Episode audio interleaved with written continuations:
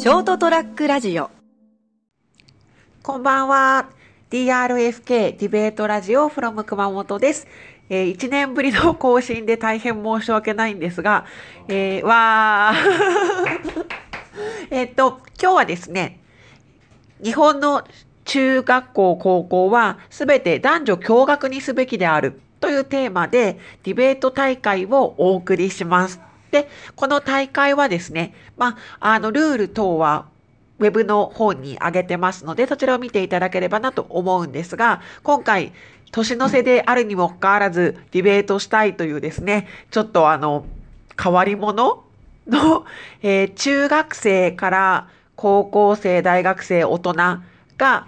集まりまして、全部で1、2、3、4、5、6、7、8人ですかね。で、えー予選を2試合。で、まあ、勝った方で決勝戦をやると、そういうイベントでございます。で、まあ、実際にスカイプとか、まあ、LINE 通話とかで試合をやっていて、古今東西、まあ、最南端熊本で、北の方のは東京とかからですかね。えー参加してくれているので、ちょっと音声聞きづらいところもあるかなと思うんですが、まあ、えっ、と、余興的に、まあ、年の瀬でもう我々も特に大会も現在抱えておらず、楽しみながらこの試合ができればなと思って企画いたしました。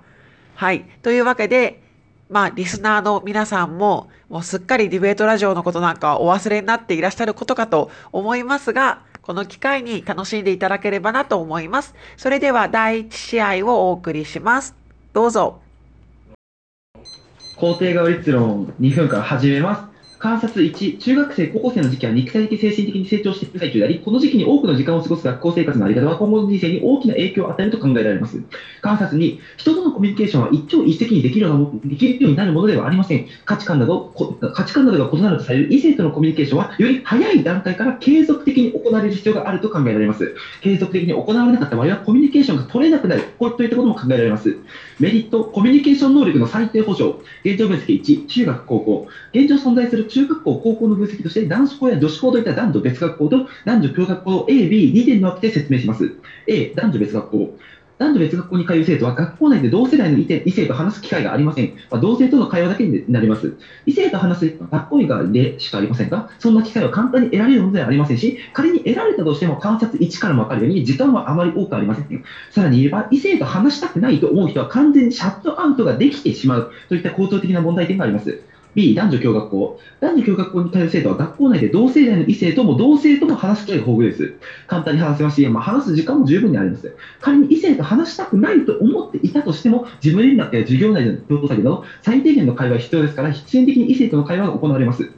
現状分析、大学。まあ、大学の進学率はおよそ55%程度になったり、まあ、中高から進学率は非常に低いです。大学は中学、高校と違って一つのクラスといった狭いコミュニティは存在せず、大まかな広いコミュニティの形成になります。このため、ここでも異性をシャットアウトすることが構造的に可能です。解決へ。日本におけるすべての中学校、高校は共学になります。すべての中学校生が異性とのコミュニケーションを継続的に6年間行うことになるわけですから、これによってメリット、コミュニケーション能力の最低保障が達成されます。重要性1。本来、学校教育の目的はじ勉学のみならずコミュニケーションといったものを含め、社会で通用する人材の育成にあります。この点を鑑みれば、社会で必要不可欠な異性とのコミュニケーションをする場、国家主導で学校教育の場で提供されるべきです。2、こうしたコミュニケーション能力は社会に出た際に円滑な人間関係の構築に大きく寄与します。仕事や家庭でのストレスやすれ違いを減らし、個人個人がより快適に今後の人生を送れるように、このペラを導入するべきです。終わります。えっ、とじゃあ質疑始めますね。1分間だよ1分間だっけ。はい。はいじゃあ1分間始めます。お願いします。はいよろしくお願いします聞きたいんですけど、そのコミュニケーション能力はいをつけることがどうして大事なんですか？えー、とそこに関しては2点目で言ってるより、まあ、社会に出たらまあ円滑なにいろいろな人間関係があるわけじゃないですか、ああそういった中で、まあ、円滑にそれを進めていくことは、あの仕事とか家庭でのストレスとかすれ違いっていうのを減らしコミュニケーションをなんて、で円滑にしなきゃいけないのかって聞いてるんですけど、別にコミュニケーション外部と取らなくても幸せに暮らせる人いくらでもいるじゃないですか。自分の趣味に没頭したりとから人間か。いやなんか人間ってまあ社会的な生き物であって、そうである以上、他者との社そのコミュニケーションとか社会的に生きてない人がいるっていうその例外がどうかって別になくて、一般的な話としてそういった人間が大多数だから、こういったの能力って重要なんじゃないのとかむしろそうならないように。皆さんに一般的な生き方を押し付けようとしてるのが肯定側っていうことでよろしいですか？いで落ち着けるわけじゃなくて、そういう生き方もできるようにコミュニケーション能力の最低保障をしようよっていうのが肯定側ですい。や必要ないと思ってる人が別学に行く機会を奪ってるわけですよね。別にえ別学に行く理由って別にコミュニケーション以外にいろいろあると思うんですけどありがとうござ、います。ありがとうございました。えーじゃあ、えっ、と、すみません、始めますね。えっ、と、反否定側反駁1分間始めてください。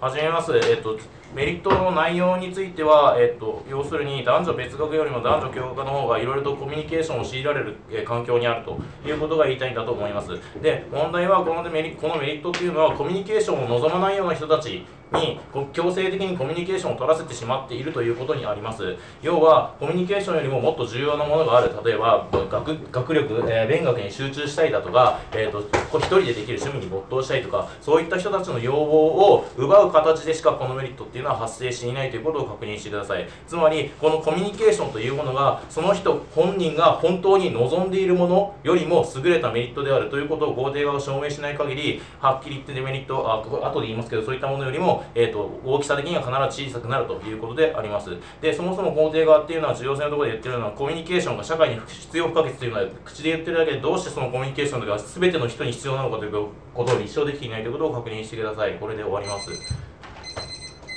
と肯定側再反箱です。時間は1分間です。始めます。進めていきます。えっと、反駁について確認していきたいんですけど、この反駁っていうのはコミュニケーションを望まない人に強制しているんだって話があったと思うんです。これって実際どのぐらいいるんでしょうか？すごく少ないと思うんですね。えっと、質疑の段階、応答の段階って言ったと思うんですけど、人間っていうのは社会的な動物なんですよ。で、ある以上、人間が人間らしく生生活をしていって、より円滑なコミュニケーションだとか社会、まあ、家庭だというところで、こうより人間らしく生活をしていくためにコミュニケーション力っていうのは必要必要不可欠であり、そこの立証っていうのはされていると思います。っていう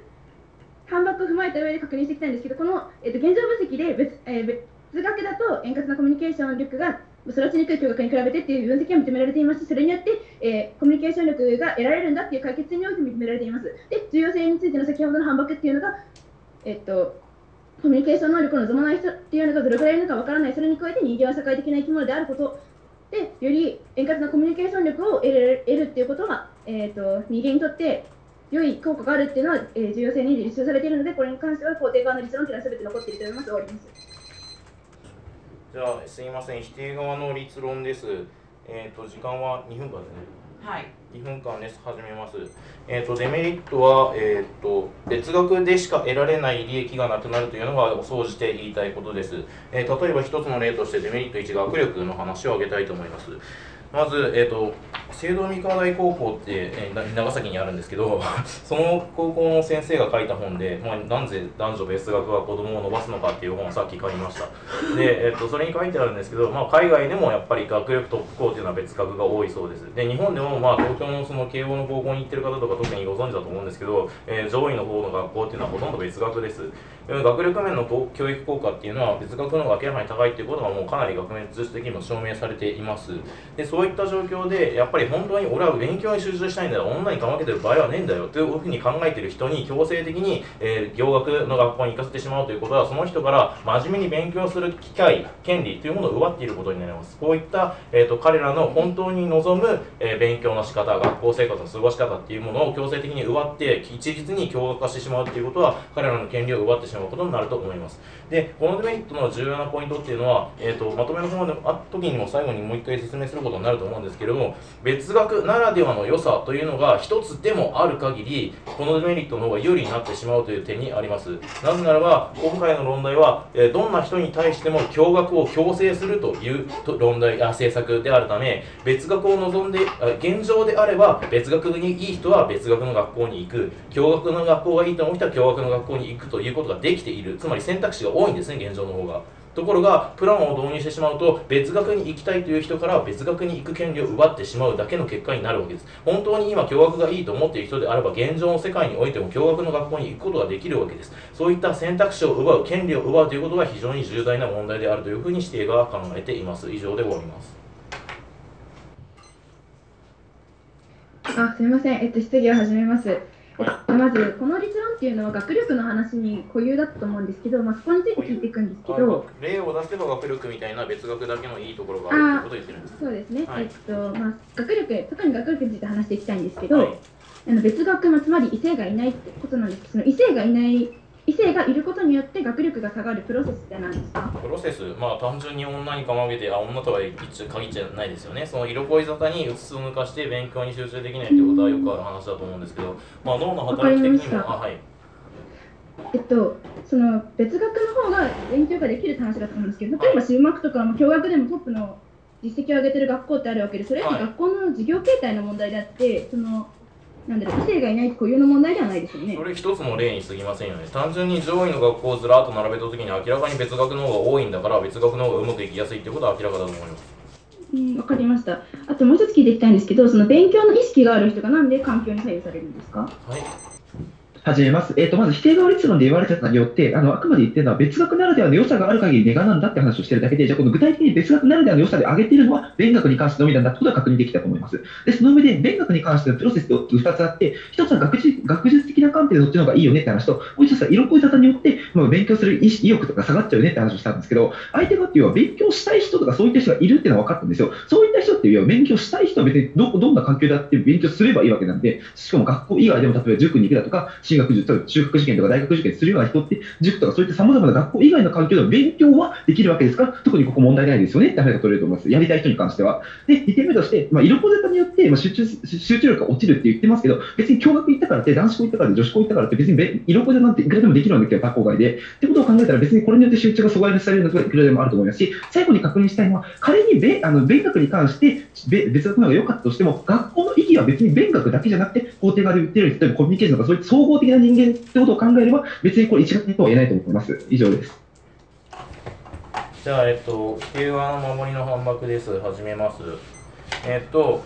先ほどの反駁で、まあ、色恋沙汰で下がるとか、そういった話、あ学力が下がるっていう話について、結局、そのどんな環境であっても勉強する、やややろうやろうと思えばできるんだみたいな話をされていましたし、えっと、逆にその、なんだっけ、まあ、そういった考え方って言いたいことは分かるんですけど、それって結局彼ら自身のメリットを否定してますよね。えっと、男女共学にするして、そのコミュニケーションとか人に触れる機会を強制することによってこのメリットって発生してるはずなんで、まあ、そういった効果がないということを彼ら自身が正直証明してるのと一緒です。えっと、結局、えっと、別学であっても共学であっても、えー人と交わるやつは交わる、勉強するやつはするっていうことはこれで法廷側も認めてくれてるわけなんで、あまりこのメリットに意味がないことを彼ら自身が立証してると思います。そして私たちはそもそも勉学に関してのみの話をしてるというような話を先ほど話反駁でされてましたけど、私たちは、えっと、先ほどの法廷側の理想に対するアタックとして、えっと、べなんだっけ、趣味の世界に没頭したいだとか、まあ、そういった芸術的な話についても触れているので、えっと決して勉強だけの話はしていませんし、えー学力が上がるということは全く否定されていません。終わります。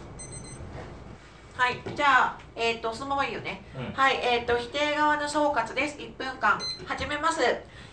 否定側の立論の中で大事な論点があったと思います。それは現状であれば別学も共学も選べる、そういう世界線を我々は辿っているのに、プランを導入してしまって、肯定側が言うように、共学のみにしてしまうと、共学しか選べなくなるんだ。そういう意味で、現状ある選択肢がなくなってしまうっていうことについては、どちらとも否定はしていなくて認めている事実です。で、その、えー、と選択肢がある状態を強制的に奪ってしまうのはまずいんだ。これが否定側の考え方です。なぜまずいのかというと、えーコミュニケーションをあの積極的に取るのではなく自分の、え学術だったりとか芸術だったりに打ち込みたいっていうような、えー、と人の可能性っていうのをなくしてしまいますしまたその別学ならではの学習方法ですよね。質疑の応答で言ったんですけど、まあ、脳の作りとかもそれぞれ違うんだって話したと思います。そういう可能性っていうのがなくなってしまうことが大変重要です。ですから否定側に投票すべきです。肯定側の総括をします。始めます。えっ、と、まず、肯定側の方からご覧ください。えっ、と、肯定側の方から議論をまとめていきたいんですけど、えっ、と、まず、その、双方の共通見解として、その、一般的には、その、コミュニケーション能力っていうのは、まあ、重要だねっていう話は、社会の中でっていうのは話は、まあ、持ってこられてるんですよね。まあ、少数派っていうのがいるっていうのは、どのくらいかっていうのは否定がそに主張してないんで、これはまあ、ごく少数だっていうふうに考えていていいと思うんですけど、で、結局、重要性の2点目が丸々伸びてくるんです。円滑に、その、えっ、と、円滑な社会を作っていくためのコミュニケーション能力を、まあ、今、取れない状況、そのとと取る取れ取らなくていいという選択肢を生み出しているんですね。これっていうのは、そう否定側さんは選択肢を奪うのはダメなんだよみたいな学芸術的に、まあ、学芸術はしたい人はすればいいんですよ。したい人はすればいい。それは別に自由なんですけど、でできなきゃいけないことをできしなくていい状態にしているっていうこの現状がお題なんですよね。よって肯定側の方に、えっ、と、否定側の選択肢っていうのは肯定側の方に飛べて、その肯定側の選択肢をなくしている。なすいません。はい、というわけで、以上で第1試合をお送りしました。えーっとですね、まあ実際この試合の、まあ勝ち負けっていうのは、参加者同士、えこの試合を聞いた、あ、この試合に出たディベーターは次の試合の、まあ判定を逆もという形でですね、まあセルフジャッジをやって決勝戦をやろうという取り組みなんですが、リスナーの皆さんにも、まあいつものディベートラ、いつものってかまあ1年前のディベートラジオのように、まあ実際にですね、その投票をしていただければなというふうに思いますので、えっ、とまあ星をつけるというシステムでいいんですかね、今回も。はい、星をつけるというシステムで、リスナーの皆さんもよろしくお願いします。では、これで、今日のところは終わります。何かございますでしょうか？ありがとうございました。ありがとうございました。